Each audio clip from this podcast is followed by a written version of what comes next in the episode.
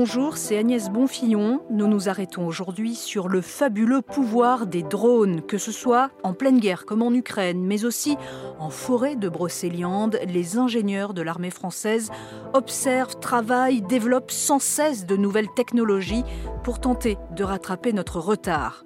Dans ce nouveau numéro d'Immersion, le podcast des reportages de RTL, Julien Fautra, grand reporter à la rédaction, nous fait découvrir cette course aux drones, engin devenu incontournable en matière d'armement.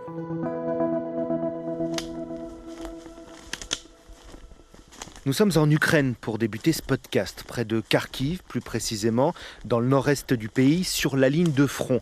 Pourquoi nous? Parce que je suis alors avec Émilie Beaujard, également reporter à RTL. Nous nous retrouvons sur des chemins de terre un peu au sud de la ville. On a rendez-vous, des chemins de terre protégés par d'abord seulement quelques arbres, puis nous nous enfonçons dans une forêt carrément dense, puis très dense. Et en lisière de cette forêt, eh bien, il y a des tranchées. Ce qu'on avait vu en photo dans les livres d'histoire, ce qui semblait daté, cette représentation des boucheries, de l'insalubre, d'une vie d'attente, quel que soit le climat, mais toujours infestée par les rats. Elles sont là, ces tranchées, boueuses, où, dans un silence de mort, des soldats surveillent la colline d'en face. from this position we can observe how uh, like uh, Russian rockets uh, move from the to Kharkiv. De cette position, on peut aussi voir les roquettes russes lancées de Belgorod en Russie en direction de Kharkiv. Et avec nos batteries antiaériennes, on peut intercepter et détruire ces roquettes dans le ciel. Et si on sort la tête, on peut l'apercevoir, cette colline. Là-bas, c'est la Russie. Là-bas, il y a des snipers. Les Ukrainiens ont choisi de creuser au bord de cette forêt qui permet à la fois bien de se camoufler, hein, autant que faire se peut, et d'avoir une vision assez nette de la vallée. Les Russes vont devoir descendre ici par cette colline s'ils veulent continuer leur invasion. Les Ukrainiens tenter de garder la position. Le jeune homme de 19 ans qu'on vient d'entendre, il devra tirer, défendre la position et il pourra se replier dans d'autres tranchées derrière si les Russes parviennent à percer. It's the uh, the rear positions for our boys up front. So we prepare for in case our boys get pushed back, we could cover their retreat.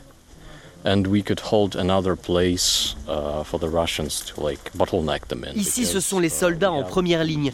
Et si on doit se replier, mon travail, c'est de couvrir cette retraite. Il faut tirer avantage de la forêt, c'est une bonne façon de se camoufler, mais avoir toujours la vallée devant nous, un terrain à découvert, parce que les Russes devront forcément passer par là, avec la rivière au milieu, ce qui sera une difficulté supplémentaire pour eux d'ailleurs. Surtout, il faudra les arrêter avant qu'ils nous atteignent. En amont, il y a un petit camp improvisé. Les soldats euh, vivent, dorment surtout ici depuis des mois. Deux, trois maisons abandonnées qui permettent de s'abriter avec une sorte de, garage ou ce qui était probablement une buanderie. Ils sont rangés euh, les armes, tout le matériel. Il y a là euh, des fusils, des batteries anti-aériennes rangées d'un côté et de l'autre de la pièce. C'est très ordonné. Et puis il y a ces drones. C'est dans cet abri qu'on prendra le temps d'en discuter avec Roman. Roman, c'est un peu le, chef ici, il est le commandant de cette unité. La guerre se fait désormais avec la technologie. Vous le voyez, on utilise différents drones selon les usages militaires dont on a besoin. Roman était ingénieur avant la guerre, pas du tout militaire. Il est désormais responsable du camp, il est responsable de sa surveillance, responsable drone aussi de cette petite équipe. Adopt their uh, them for our situation. So we use drones for the uh, for the finding targets to understand the movie movement of enemies and something like that of techniques or machines and something like that. So we use drones to understand where the enemy's positions. Uh, like uh, how many how many people there how many tanks how many other yes machines so and also as well we use these drones to correct our artillery works so we understand how they should uh, like uh, the place of On utilise aussi les drones qu'on peut acheter au coin de la rue. Il faut toujours adapter ses objectifs à la situation. On a des drones pour repérer, identifier nos cibles, pour espionner, pour comprendre les mouvements de notre ennemi. On connaît mieux sa position, savoir combien de soldats il y a à tel endroit, combien de tanks, combien de machines en tout genre. On utilise les drones également pour notre travail d'artillerie. Les drones sont proches de la cible, ils envoient des corrections à ceux qui envoient les obus. Le drone aide pour avoir une image de l'ennemi et du renseignement. Les drones intégrés au combat d'artillerie. C'est-à-dire qu'en fait, pour préciser ce qu'il vient d'expliquer, un drone va observer où sont lancés les obus et apporter l'information instantanément. Il faut tirer un peu plus à droite, un peu plus à gauche pour régler la mire en réalité. Le drone est envoyé à proximité de la cible qu'on veut abattre ce que faisait l'aviation d'ailleurs. Désormais, ce n'est plus le pilote qui apporte ses corrections de tir, c'est l'opérateur du drone qui voit la situation exacte, l'opérateur du drone qui voit sur son écran la situation de la cible, quel réglage il faut en plus, quel réglage il faut en moins pour être euh, plus précis, plus efficace, moins d'obus qui tomberont sans produire d'effet.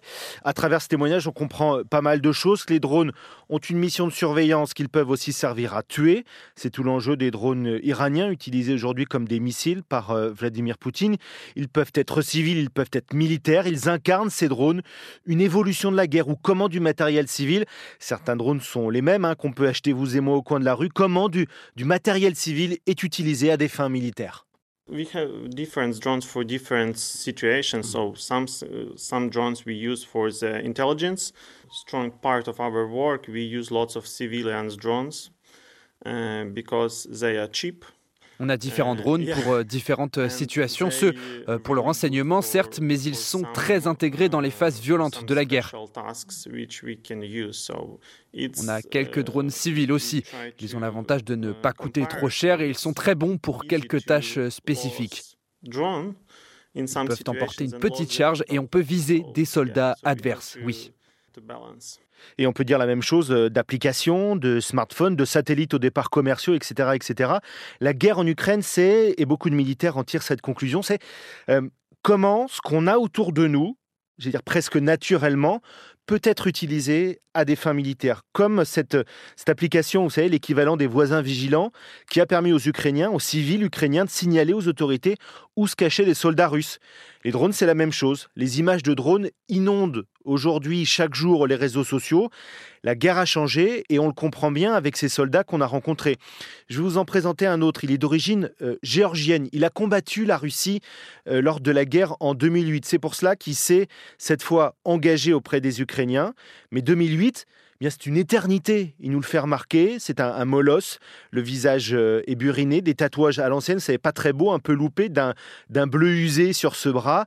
Mais dans tout le camp, tout le monde l'adore parce qu'il est venu défendre un pays qui n'est pas le sien.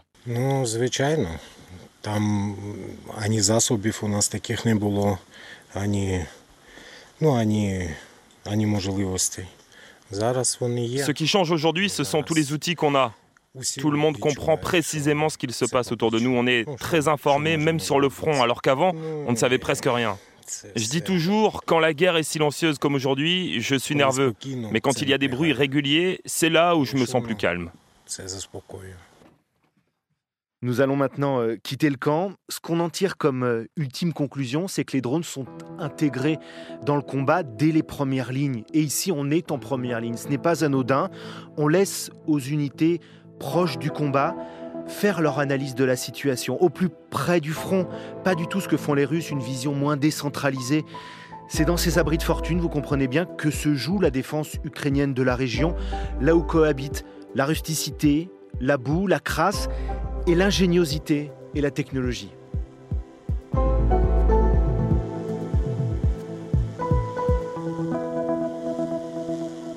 C'est sur un terrain beaucoup plus hospitalier que je vous emmène maintenant dans cette deuxième partie d'immersion, le podcast de la rédaction de RTL. La bataille des drones, l'armée française s'y prépare en exclusivité pour RTL.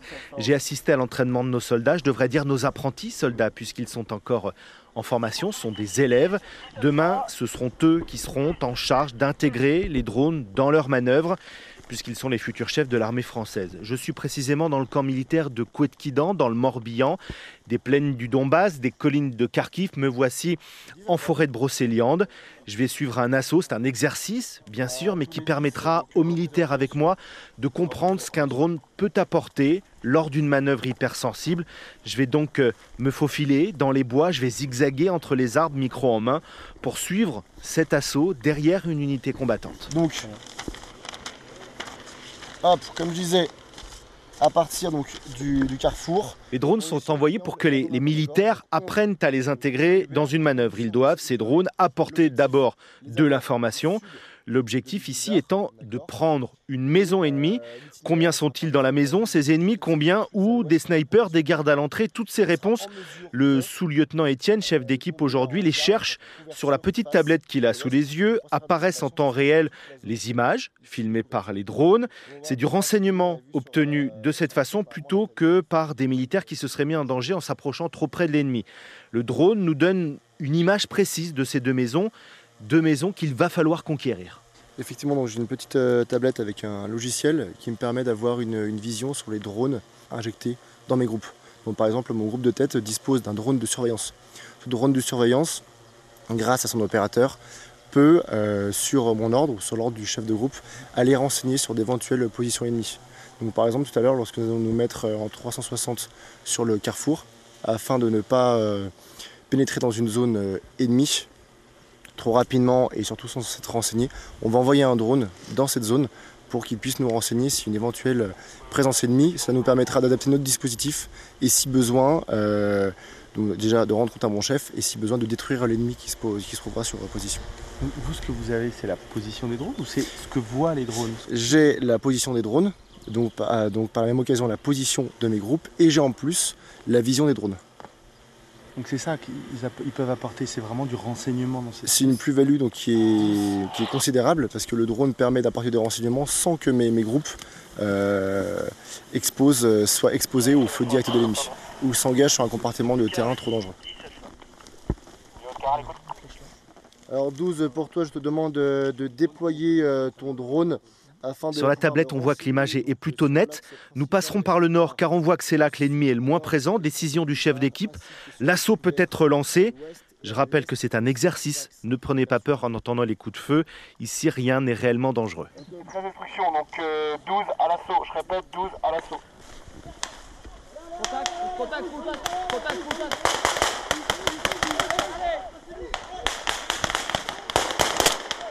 Euh, ce que je retiens, donc, c'est que les drones sont une euh, grosse plus-value puisqu'ils permettent d'avoir du renseignement de façon extrêmement rapide sur euh, différentes positions ou différents compartiments de, terrain. deuxièmement, je reviendrai aussi que c'est forcément donc un, gain de temps. Et en termes d'efficacité et d'agressivité sur l'ennemi, c'est aussi une grosse plus-value. Puisque vous... Alors là, vous pouvez préciser? Par exemple, tout à l'heure, au, lieu euh, de faire approcher nos groupes le plus près de l'ennemi et les mettre en danger, on a pu envoyer les drones faire une première, attaque, donc un appui, première destruction. Et nous avons aussi euh, pu mener une manœuvre de déception. Donc on fait attaquer les drones de l'autre côté de la position ennemie pour faire croire que nous arrivions donc de l'autre côté. Mais est-ce que ça apporte un peu de lourdeur, un peu de, de difficulté dans la, dans la manœuvre ou c'est pas, tant que ça finalement. Alors je pense pas que ça apporte de la difficulté à la lourdeur. Vous avez vu, c'était la première fois que je passais en situation de chef de section au combat avec des drones et j'ai été extrêmement bien conseillé à chaque fois par les, par les pilotes drones. Après je pense que c'est à nous aussi de ne pas nous laisser trop euh, euh, focaliser dans, l'action des drones et toujours rester focalisé sur l'action principale. Donc il faut que vous arriviez à, l'utiliser sans que ça vous submerge, quoi. C'est un peu ça l'idée. Exactement. Exactement. Aujourd'hui, des, industriels, des fabricants de drones suivent la manœuvre parce que eux savent d'ores et déjà diriger un drone. C'est pas évident, hein. aller à droite, à gauche, se cacher, monter, descendre, se cacher derrière un arbre. Ça demande beaucoup de dextérité. Écoutez Nicolas Davy, il est ingénieur société Parotte Drone. Là, on a ramené deux types de drones en fait euh, bah, pour jouer en fait les deux rôles. On a un drone de reconnaissance euh, qui est la Nafi USA, qui est un drone qui a un très fort zoom x32, euh, qui peut voir dans l'infrarouge, qui est un micro drone très léger, vraiment portable, très pratique pour ce, genre de choses. Et on a ramené la Nafi AI et qui simule un drone destructeur parce que c'est un drone un peu plus gros, qui est un peu plus visible. C'est-à-dire euh, bah, la NAF USA, on peut voir de très loin, on peut identifier combien de personnes, où sont ces personnes, ce qu'elles font, on peut regarder à travers des fenêtres, des portes, etc. Même de nuit, on le verra tout à l'heure dans les exercices de nuit, on peut détecter des gens grâce à l'infrarouge. Et ensuite, avec ces informations, les chefs de section prennent les décisions euh, qui s'imposent, c'est eux qui sont décisionnaires. Et nous, ensuite, on envoie nos drones euh, destructeurs quand ils le décident. Et on peut imaginer que ces deux drones volent ensemble, l'un repère et l'autre détruit dans la foulée? Alors, euh, ils peuvent voler en même temps, ça c'est pas un problème, ils peuvent voler ensemble. Après, il faut quand même qu'il y ait un petit décalage parce que si le premier est repéré, c'est dommage de faire repérer les deux d'un coup, je pense. Mais effectivement, euh, on peut enchaîner vol de reconnaissance et paf, 30 secondes, une minute après, euh, vol de destruction. Les drones auront une responsabilité sur le champ de bataille, la responsabilité d'apporter une information fiable quand des hommes seront, comme ici, engagés pour envahir un village, par exemple. Et on se rend assez bien compte que le drone peut aussi servir de diversion, c'est-à-dire qu'on va le sacrifier. Il arrive par l'ouest, on sait qu'il va se faire détruire par la défense ennemie, mais c'est une manœuvre qui permet d'attaquer de l'autre côté.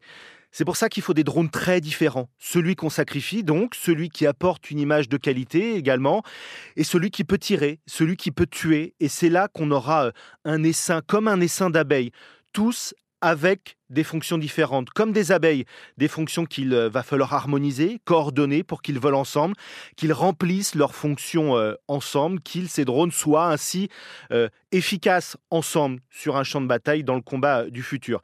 Ces jeunes militaires de l'Académie de Saint-Cyr Kouetkidan que j'ai suivis sont destinés à diriger des hommes sur le champ de bataille et le savent, les drones seront à l'avenir encore davantage intégrés dans les manœuvres. C'est la guerre en Ukraine et, un peu plus tôt la guerre dans le Haut-Karabakh qui nous l'a confirmé. La question c'est comment ces drones peuvent être intégrés au mieux et c'est bien cela que le commandant Sébastien a en tête.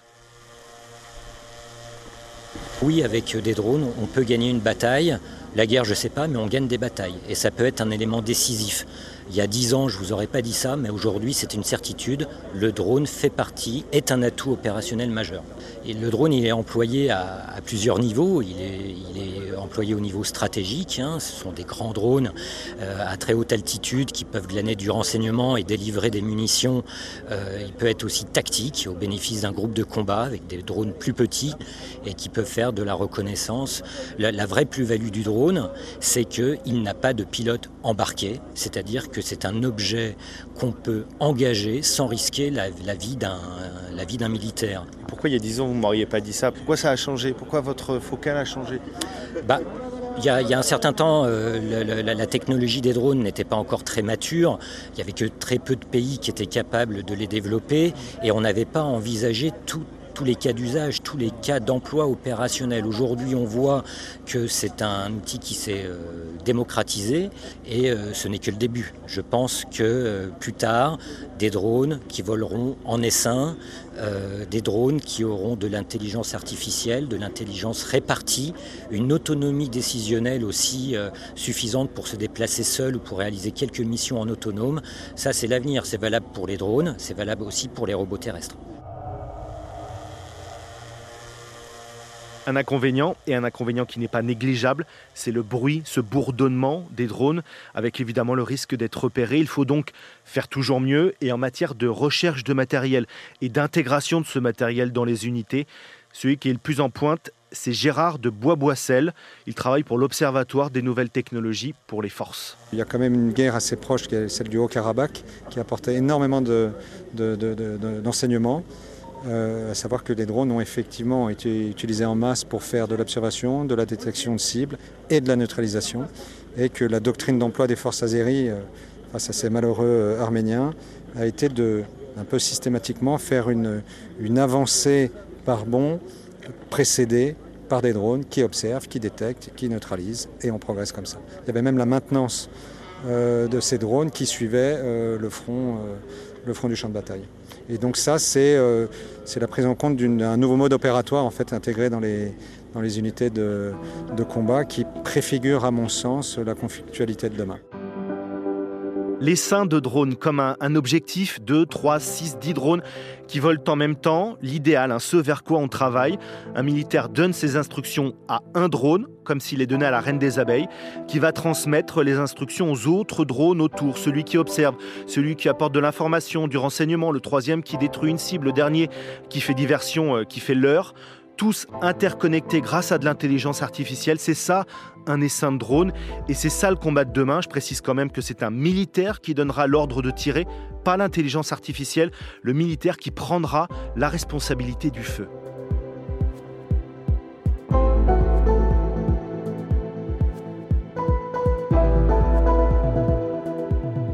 Fini les parcours en pleine forêt, les casques qui pèsent une tonne. L'ambiance de la troisième et dernière partie de ce podcast est plus feutrée. Chemise et mocassins, comment la France entend rattraper son retard en matière de fabrication de drones C'est Immersion, le podcast de la rédaction d'RTL. La guerre en Ukraine a mis certains pays en valeur, des pays que nous n'attendions pas au cœur de l'actualité de l'armement. L'Ukraine a adoré le drone turc, Bayraktar, au point d'en faire une chanson. Bayraktar.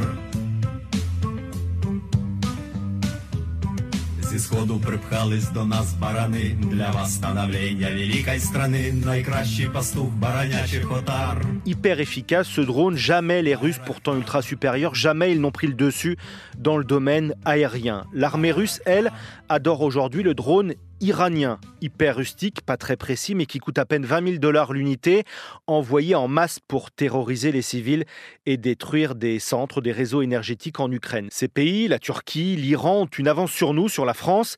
L'armée de terre française vise 3000 drones d'ici 2025. Il y a dans tout ce spectre, du plus petit au plus grand, des nanodrones, ceux qui se rangent dans la poche du soldat, des micro-drones, des mini-drones, des drones tactiques. Le plus connu s'appelle Patrolaire. Le chef d'état-major des armées reconnaît un retard, plus aucun militaire ne s'en cache d'ailleurs, mais le général Burkhardt défend l'idée qu'il ne faut pas courir après ces pays pour fabriquer la même chose, mais plutôt anticiper les drones de demain. Je vous invite pour ça à me suivre dans un haut lieu de l'industrie française ultra sécurisé, la Direction générale de l'armement. C'est à Bourges, dans le Cher, où des euh, ingénieurs planchent sur un petit drone armé.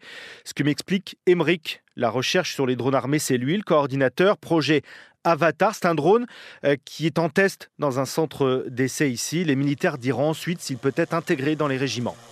Là, on est en train de finir, donc c'est un programme qui a commencé en juin l'an dernier, et on est en train de finir le, développement en interne pour pouvoir mettre un système dans les forces. Donc là, on a intégré euh, tous les capteurs euh, laser et on a un tir laser pour le système donc, euh, de, tir, euh, de simulation de tir de combat, le système STC. Et euh, donc ça va permettre de faire à la fois manœuvrer un drone et un groupe de combat et de regarder comment les deux se placent l'un par rapport à l'autre.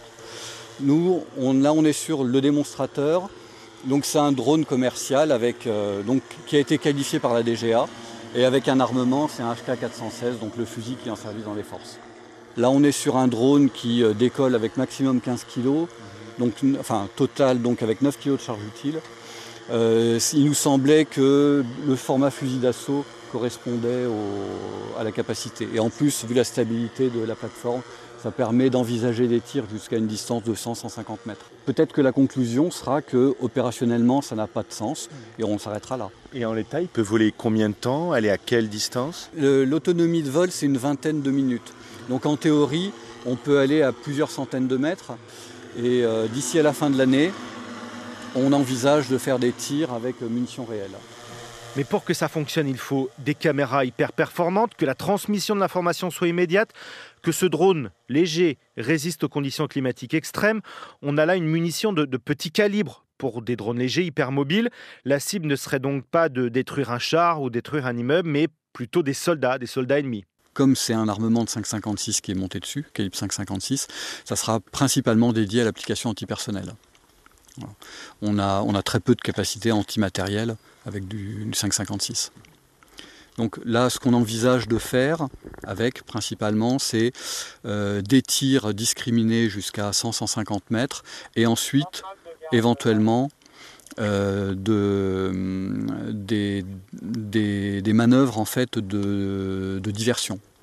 Euh, générer du bruit de la fumée sur des angles où les gens s'attendent pas à être attaqués et donc forcément euh, vous faites de la fumée à gauche, ils se tournent vers la droite et c'est là que vous les attendez. Par exemple. On a là une, course technologique, une course technologique pour les drones, et comme pour toutes les armes, il y a une autre course technologique qui l'accompagne, c'est celle contre les drones. Je m'explique. Voici le côté pile de cette course technologique. Les drones, ils sont de plus en plus perfectionnés, de plus en plus pointus, ils vont de plus en plus loin, volent de plus en plus longtemps, sont de plus en plus indépendants, de moins en moins détectables. C'est ce que fait Laurent Rosevitz avec sa société Delta Drone. Je l'ai rencontré au Salon de l'Armement. C'est un ancien colonel, ancien pilote, ancien commandant. L'imagination est, sans limite. On, peut effectivement, au gré des besoins du terrain, imaginer d'autres utilisations en termes d'emport. Un drone comme, comme ceux qu'on utilise, ils ont une capacité d'emport de jusqu'à 2-3 kilos. Vous voyez, donc on, peut augmenter les charges utiles, on peut mettre d'autres capteurs. Si on veut faire de l'observation, bah, le plus important, le facteur déterminant, c'est l'endurance. Donc l'endurance, bah, c'est rester longtemps. Donc avec euh, le drone filaire, comme on l'utilise sur les événements, on peut rester euh, plusieurs heures, 8-10 heures avant de redescendre pour faire un check, mais on peut rester 24 heures. Euh, donc là, on a une, on a une, vision permanente du théâtre. Associé à cela, il faut des capteurs performants. Évidemment, si, euh, on est en 60-80 mètres de haut, il faut qu'on puisse voir loin. Donc longtemps et loin, ce sont les, deux éléments les plus importants pour faire de l'observation ou de la surveillance. Et euh, sur le deuxième, euh, la deuxième utilisation de charge utile et de largage de charge utile, là ce qui va être intéressant, c'est d'être à distance de sécurité. D'ailleurs, qu'on le drone au moins à 5-10 km, donc ça fait des, endurances à 30-40 minutes de vol, aller-retour si on veut récupérer le drone. Et maintenant, le, côté face de la pièce, cette technologie qui court derrière, qui par définition a, toujours un petit temps de retard, la lutte contre les drones. La défense antiaérienne ukrainienne est, très efficace. Les chiffres de drones euh, russes ou iraniens détruits varient en fonction des sources, mais il y en a beaucoup. C'est ça l'industrie de défense. Quand émerge une nouvelle arme, émerge la façon de la contrer. Sauf que pour nous, c'est un enjeu stratégique aujourd'hui pour la France, car la France organise des événements internationaux, Coupe du Monde de rugby, Jeux Olympiques. Je vous parle même pas du Festival de Cannes ou, du Tour de France qui reviennent chaque année. Cette fois, c'est du militaire adapté à des fins civiles. J'ai rencontré pour en parler Jean-Christophe Charles, société CS Group, qui sera chargé d'empêcher les drones d'entrer à proximité des, stades, des lieux de rassemblement lors des prochains grands rendez-vous sportifs du pays. Comment empêche-t-on un drone malveillant de s'approcher d'un lieu sensible? Comment on le neutralise? Voici sa réponse.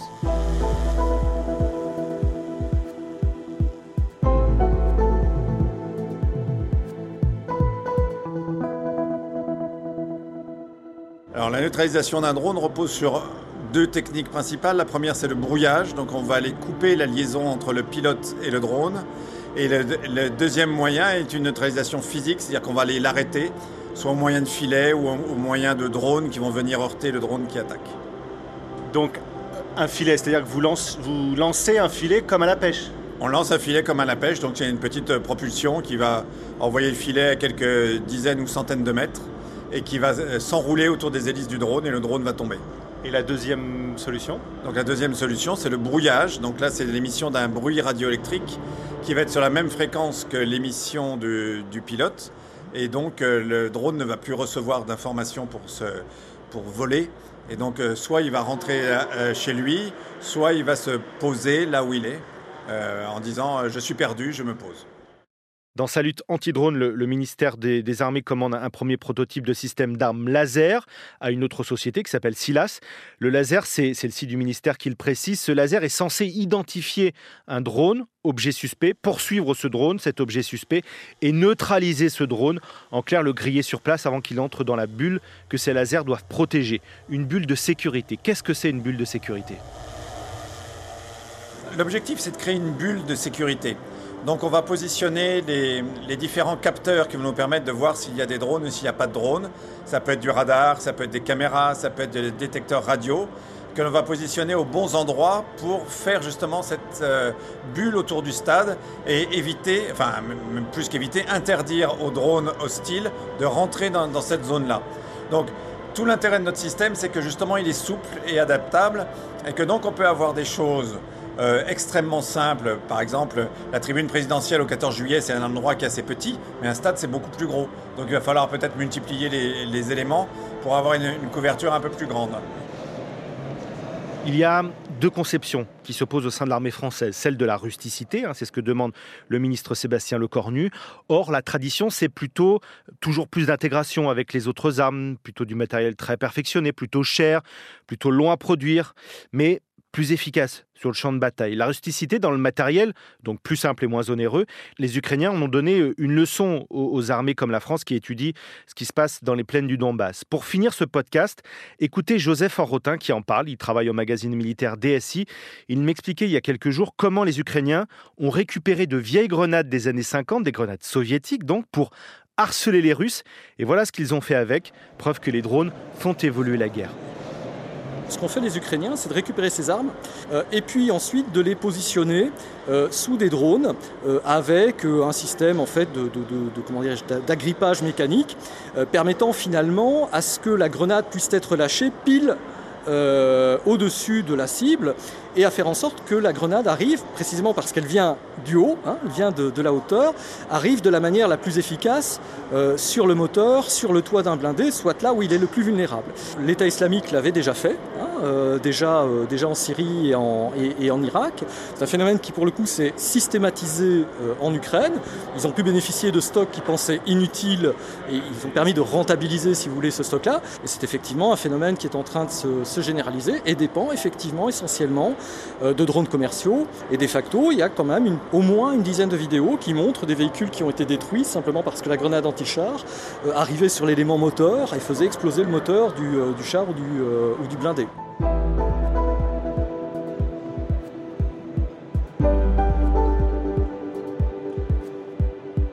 Merci d'avoir écouté cet épisode d'Immersion, le podcast des reportages de la rédaction de RTL. Si vous avez aimé, n'hésitez pas à en parler autour de vous ou à nous laisser un commentaire. Et retrouvez bien sûr tous les épisodes d'Immersion sur le site et l'appli RTL, ainsi que sur toutes les plateformes partenaires.